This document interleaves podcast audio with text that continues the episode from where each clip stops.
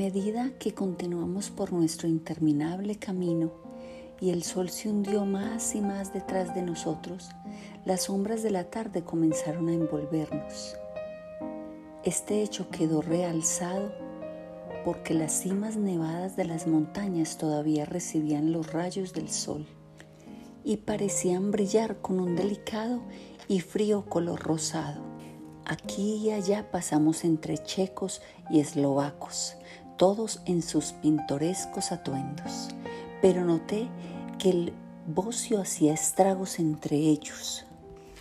A lo largo de la carretera había muchas cruces y a medida que pasábamos todos mis compañeros se persignaron ante ellas.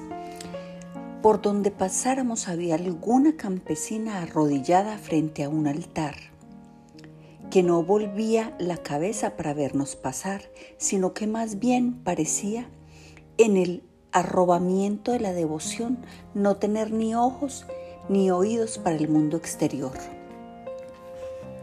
Muchas cosas eran completamente nuevas para mí. Por ejemplo, los montones de paja en los árboles, y los muy bellos grupos de sauces llorones, con sus blancas llamas brillando como plata a través del delicado verde de las hojas.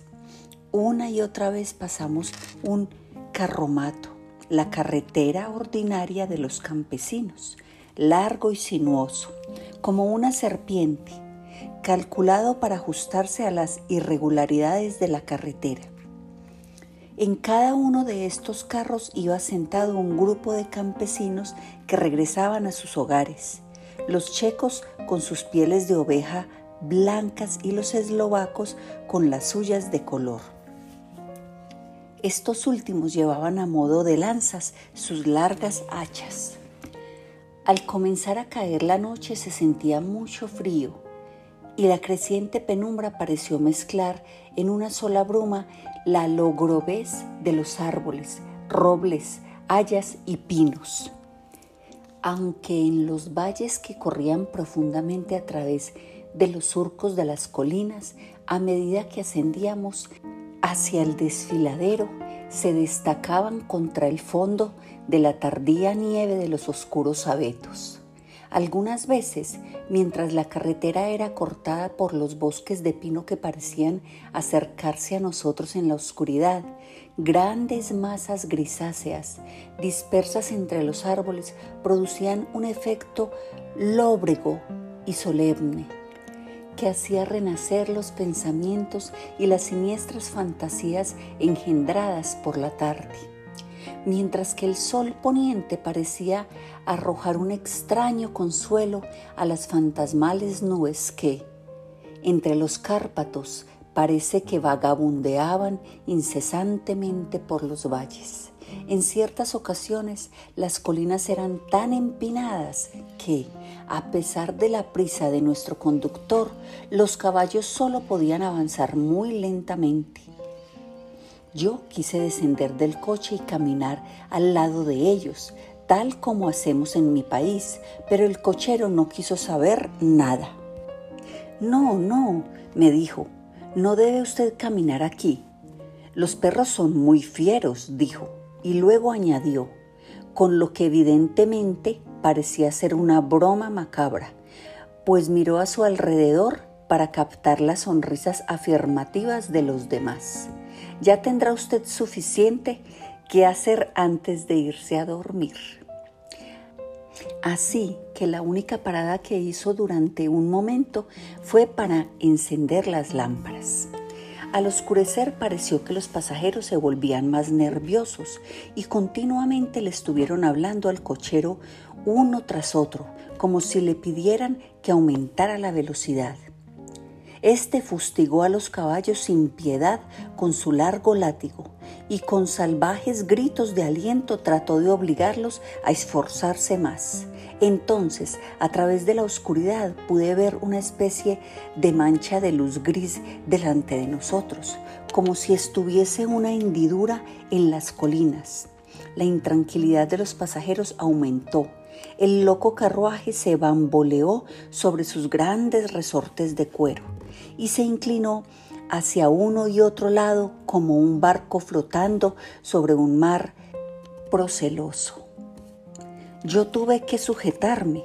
El camino se hizo más nivelado y parecía que volábamos sobre él. Entonces las montañas parecieron acercarse a nosotros desde ambos lados, como si quisiesen estrangularnos, y nos encontramos a la entrada del desfiladero de Borgo. Uno por uno todos los pasajeros me ofrecieron regalos, insistiendo de una manera tan sincera que no había modo de negarse a recibirlos. Desde luego los regalos eran de muy diversas y extrañas clases, pero todos me fueron entregados con tan buena voluntad, palabras tan amables y con tantas bendiciones que me conmoví. Al mismo tiempo, mis compañeros de viaje repetían esa extraña mezcla de movimientos temerosos que ya había visto en las afueras del hotel en Bistris y signo de la cruz y el hechizo contra el mal de ojo. Entonces, al tiempo que volábamos, el cochero se inclinó hacia adelante y a cada lado los pasajeros apoyándose sobre las ventanillas del coche escudriñaron ansiosamente la oscuridad. Era evidente que se esperaba que sucediera algo raro, pero aunque le pregunté a cada uno de ellos, ninguno me dio la menor explicación. Este estado de ánimo duró algún tiempo y al final vimos cómo el desfiladero se abría hacia el lado oriental. Sobre nosotros pendían oscuras y tenebrosas nubes y el aire era pesado, cargado con la opresiva sensación del trueno. Parecía como si la cordillera separara dos atmósferas y que ahora hubiésemos entrado en la tormentosa. Yo mismo me puse a buscar el vehículo que debía llevarme hasta la residencia del conde. A cada instante esperaba ver el destello de lámparas a través de la negrura, pero todo se quedó en la mayor oscuridad. La única luz provenía de dos parpadeantes rayos de luz de nuestras propias lámparas, en las cuales los vaos de nuestros agotados caballos se elevaban como nubes blancas Finalmente pudimos ver el arenoso camino extendiéndose blanco frente a nosotros, pero en él no había ninguna señal de un vehículo. Los pasajeros se reclinaron con un suspiro de alegría, que parecía burlarse de mi propia desilusión. Ya estaba pensando qué podía hacer en esa situación cuando el cochero, mirando su reloj, dijo a los otros algo que apenas pude oír. Tan suave y misterioso fue su tono. Creo que fue algo así como una hora antes de tiempo. Entonces se volvió a mí y me dijo en un alemán peor que el mío. No hay ningún carruaje aquí. Después de todo, nadie espera al Señor. Será mejor que ahora venga a Bucovina y regrese mañana o al día siguiente. Mejor al día siguiente. Mientras hablaba, los caballos comenzaron a piafar y a relinchar, encabritándose tan salvajemente que el cochero tuvo que sujetarlos con firmeza. Entonces, en medio de un coro de alaridos de los campesinos que se persignaban apresuradamente, apareció detrás de nosotros una caleza. Nos pasó y se detuvo al lado de nuestro coche. Por la luz que despedían nuestras lámparas, al caer los rayos sobre ellos, pude ver que los caballos eran unos espléndidos animales, negros como el carbón. Estaban conducidos por un hombre alto, con una larga barba grisácea y un gran sombrero negro que ocultaba su rostro.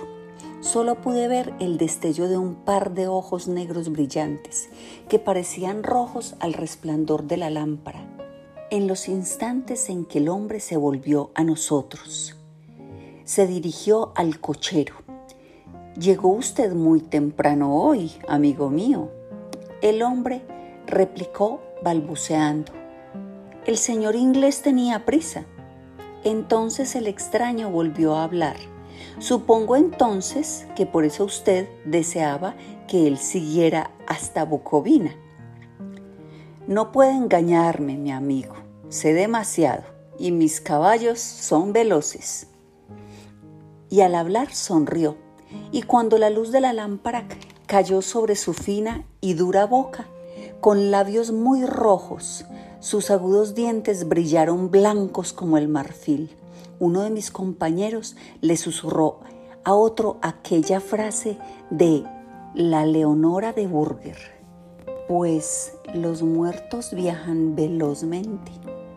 El extraño conductor escuchó evidentemente las palabras, pues alzó la mirada con una centelleante sonrisa.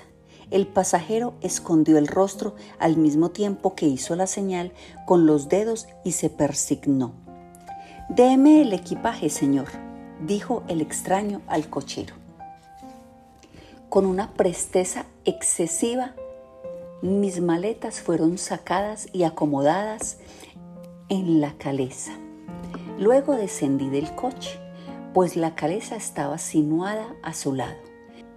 Y el cochero me ayudó con una mano que asió mi brazo como un puño de acero. Su fuerza debía de ser prodigiosa. Sin decir palabra, agitó las riendas. Los caballos dieron media vuelta y nos deslizamos hacia la oscuridad del desfiladero.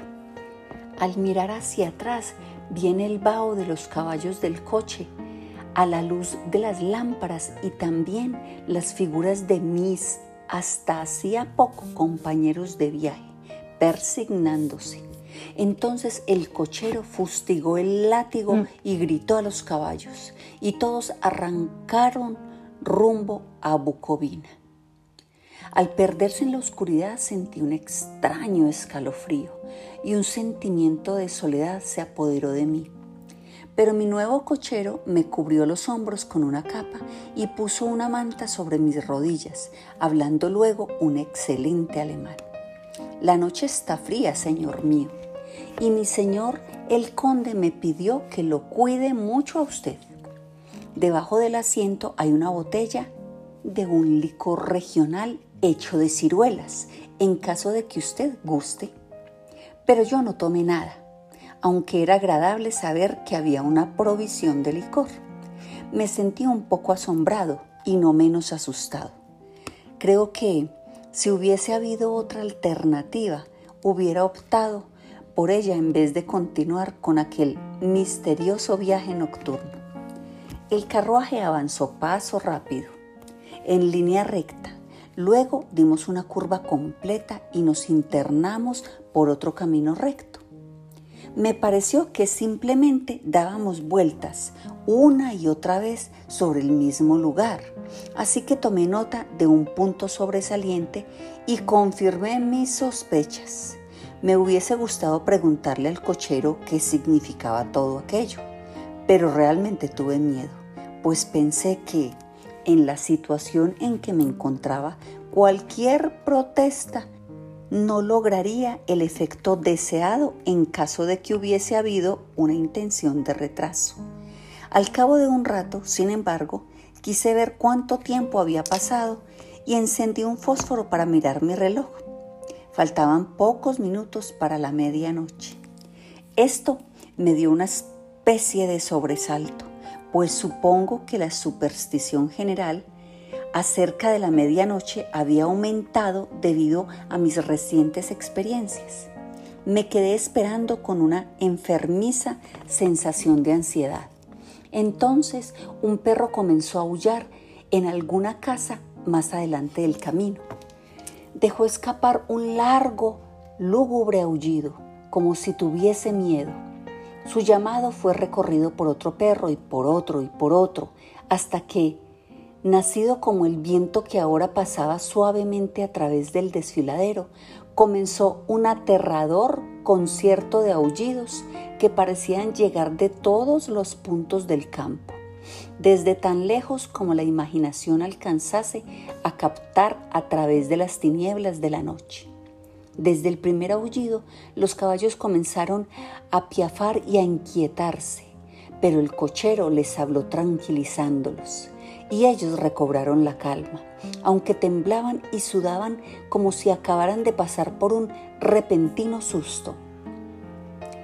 Entonces en la lejana distancia, desde las montañas que estaban a cada lado de nosotros, llegó un aullido mucho más fuerte y agudo, el aullido de los lobos, que nos afectó a los caballos y a mí de la misma manera, pues estuve a punto de saltar de la caleza y echar a correr, mientras que ellos retrocedieron y se encabritaron frenéticamente, de manera que el cochero tuvo que emplear toda su fuerza para impedir que se desbocara. Sin embargo, a los pocos minutos mis oídos se habían acostumbrado a los aullidos y los caballos se habían calmado tanto que el cochero pudo descender y pararse frente a ellos. Los sobó y acarició y le susurró algo en las orejas, tal como he oído que hacen los domadores de caballos. Y con un efecto tan extraordinario que bajo estos mimos se volvieron nuevamente bastante obedientes, aunque todavía temblaban. El cochero tomó nuevamente su asiento, sacudió las riendas y reemprendimos nuestro viaje a buen paso. Esta vez, después de llegar al extremo del desfiladero, repentinamente cruzó por una estrecha senda que se introducía agudamente a la derecha. Pronto nos encontramos obstruidos por árboles que en algunos lugares cubrían por completo el camino formando una especie de túnel a través del cual pasamos. Y además de eso, gigantescos peñascos amenazadores nos hacían valla a uno y a otro lado. A pesar de encontrarnos así protegidos, podíamos oír el viento que se levantaba, pues gemía y silbaba a través de las rocas, y las ramas de los árboles chocaban entre sí al pasar nosotros por el camino. Hizo cada vez más frío y una fina nieve comenzó a caer, de tal manera que alrededor de nosotros todo estaba cubierto por un manto blanco. El aguzado viento todavía llegaba, los aullidos de los perros, aunque estos fueron decreciendo a medida que nos alejábamos. El aullido de los lobos, en cambio, se acercó cada vez más, como si ellos se fuesen aproximando hacia nosotros por todos los lados. Me sentí terriblemente angustiado y los caballos compartieron mi miedo. Sin embargo, el cochero no parecía tener ningún temor. Continuamente volvía la cabeza hacia la izquierda y hacia la derecha, pero yo no podía ver nada a través de la oscuridad. Repentinamente, lejos a la izquierda, divisé el débil resplandor de una llama azul. El cochero lo vio al mismo tiempo. Inmediatamente paró los caballos y saltando a tierra desapareció en la oscuridad. Yo no sabía qué hacer, sobre todo pensando en los aullidos de los lobos que parecían acercarse. Pero mientras dudaba, el cochero apareció repentinamente otra vez y sin decir palabra tomó asiento y reanudamos nuestro viaje. Creo que debía haberme quedado dormido o soñé repetidas veces con el incidente, pues este se repitió una y otra vez y ahora al recordarlo me parece que fue una especie de pesadilla horripilante. Una vez la llama apareció tan cerca del camino que hasta en la oscuridad que nos rodeaba pude observar los movimientos del cochero se dirigió rápidamente a donde estaba la llama azul. Debía haber sido muy tenue, porque no parecía iluminar el lugar alrededor de ella. Y tomando algunas piedras las colocó en una forma particular. En una ocasión fui víctima de un extraño efecto óptico, estando él parado entre la llama y yo. No pareció obstruirla, porque continué viendo su fantasmal luminosidad. Esto me asombró, pero como solo fue un efecto momentáneo, supuse que mis ojos me habían engañado debido al esfuerzo que hacía en la oscuridad. Luego, por un tiempo, ya no aparecieron las llamas azules y nos lanzamos velozmente a través de la oscuridad con los aullidos de los lobos rodeándonos, como si nos siguieran en círculos envolventes. Finalmente El cochero se alejó más de lo que había hecho hasta entonces y durante su ausencia los caballos comenzaron a temblar más que nunca y a piafar y a relinchar de miedo. No pude ver razón alguna de su nerviosismo, pues los aullidos de los lobos habían cesado por completo. Pero entonces la luna, navegando a través de las negras nubes, apareció detrás de la dentada cresta de una roca saliente revestida de pinos.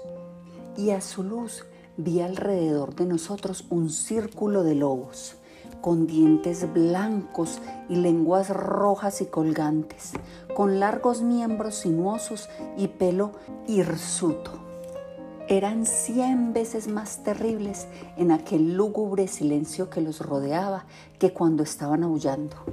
Por mi parte, caí en una especie de parálisis de miedo. Solo cuando el hombre se encuentra cara a cara con semejantes horrores puede comprender su verdadero significado. De pronto, todos los lobos comenzaron a aullar como si la luz de la luna produjera un efecto peculiar en ellos. Los caballos se encabritaron y retrocedieron y miraron imponentes alrededor con unos ojos que giraban de manera dolorosa. Pero el círculo viviente de terror los acompañaba a cada lado. Forzosamente tuvieron que permanecer dentro de él. Yo le grité al cochero que regresara, pues me pareció que nuestra última alternativa era tratar de abrirnos paso a través del círculo y para ayudarle a su regreso grité y golpeé a un lado de la caleza, esperando que el ruido espantara a los lobos de aquel lado y así él tuviese oportunidad de subir al coche. Cómo finalmente llegó es algo que no sé, pero oí su voz alzarse en un tono de mando imperioso y mirando hacia el lugar de donde provenía, lo vi parado en medio del camino agitó los brazos como si tratase de apartar un obstáculo impalpable y los lobos se retiraron. Justamente cuando en esos momentos una pesada nube pasó ocultando la cara de la luna, de modo que volvimos a sumirnos en la oscuridad. Cuando pude ver otra vez, el conductor estaba subiendo a la caleza y los lobos habían desaparecido. Todo esto fue tan extraño y misterioso que el pánico me sobrecogió y no tuve valor para moverme ni para hablar. El tiempo pareció interminable mientras continuamos nuestro camino, ahora en la más completa oscuridad, pues las negras nubes oscurecían la luna. Continuamos ascendiendo con ocasionales periodos de rápidos descensos pero cuesta arriba la mayor parte del tiempo. Repentinamente tuve conciencia de que el conductor estaba teniendo a los caballos en el patio interior de un inmenso castillo ruinoso en parte, de cuyas altas ventanas negras no salía un solo rayo de luz y cuyas quebradas murallas mostraban una línea dentada que se destacaba contra el cielo iluminado por la luz de la luna. Diario de Jonathan Harker, continuación. 5 de mayo. Debo de haber estado dormido, porque si hubiese estado plenamente despierto habría notado que nos acercábamos a un lugar extraordinario. En la oscuridad el patio parecía ser de considerable tamaño y como de él partían varios corredores negros de grandes arcos redondos, quizá parecía ser más grande de lo que era en realidad. Todavía no he tenido la oportunidad de verlo a la luz del día. Cuando se detuvo la caleza, el cochero saltó y me ofreció la mano para ayudarme a bajar.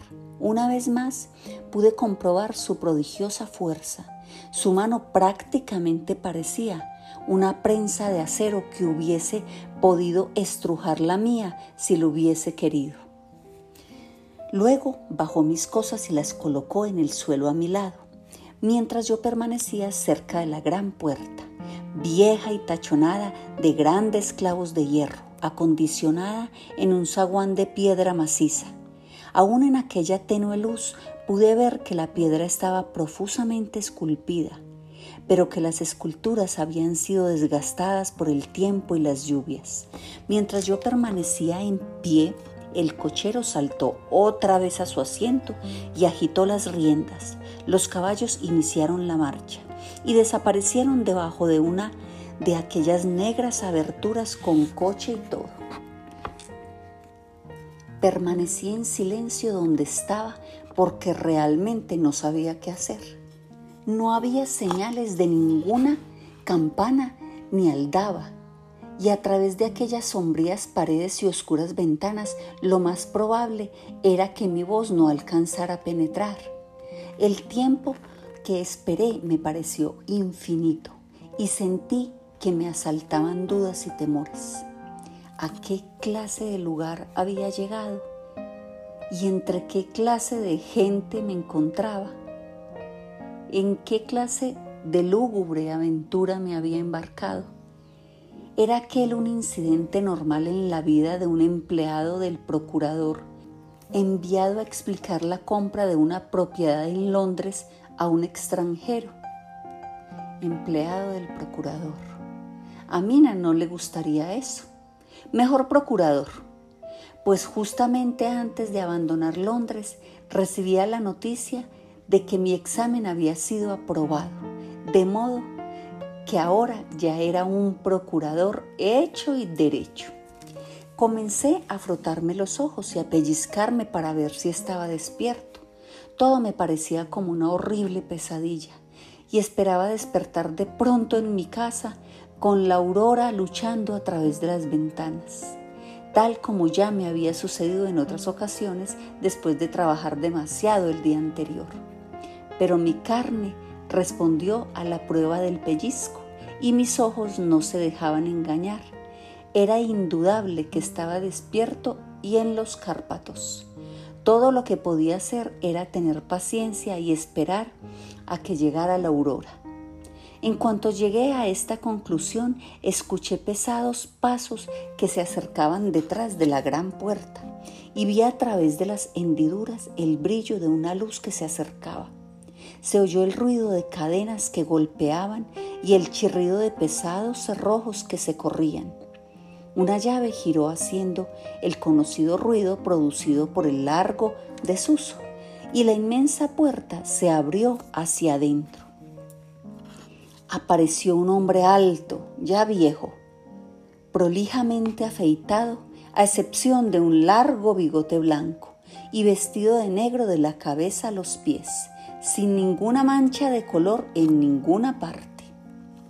Tenía en la mano una antigua lámpara de plata, en la cual la llama se quemaba sin globo ni protección de ninguna clase, lanzando largas y ondulantes sombras al fluctuar por la corriente de la puerta abierta.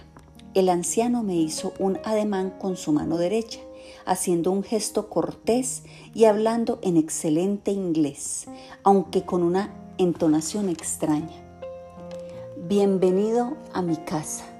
Entre con libertad y por su propia voluntad. No hizo ningún movimiento para acercárseme, sino que permaneció inmóvil como una estatua como si su gesto de bienvenida lo hubiese fijado en piedra. Sin embargo, en el instante en que traspuse el umbral, dio un paso impulsivamente hacia adelante y, extendiendo la mano, sujetó la mía con una fuerza que me hizo retroceder, un efecto que no fue aminorado por el hecho de que parecía fría como el hielo de que parecía más la mano de un muerto que de un hombre vivo. Dijo otra vez, bienvenido a mi casa. Venga libremente, váyase a salvo y deje algo de la alegría que trae consigo.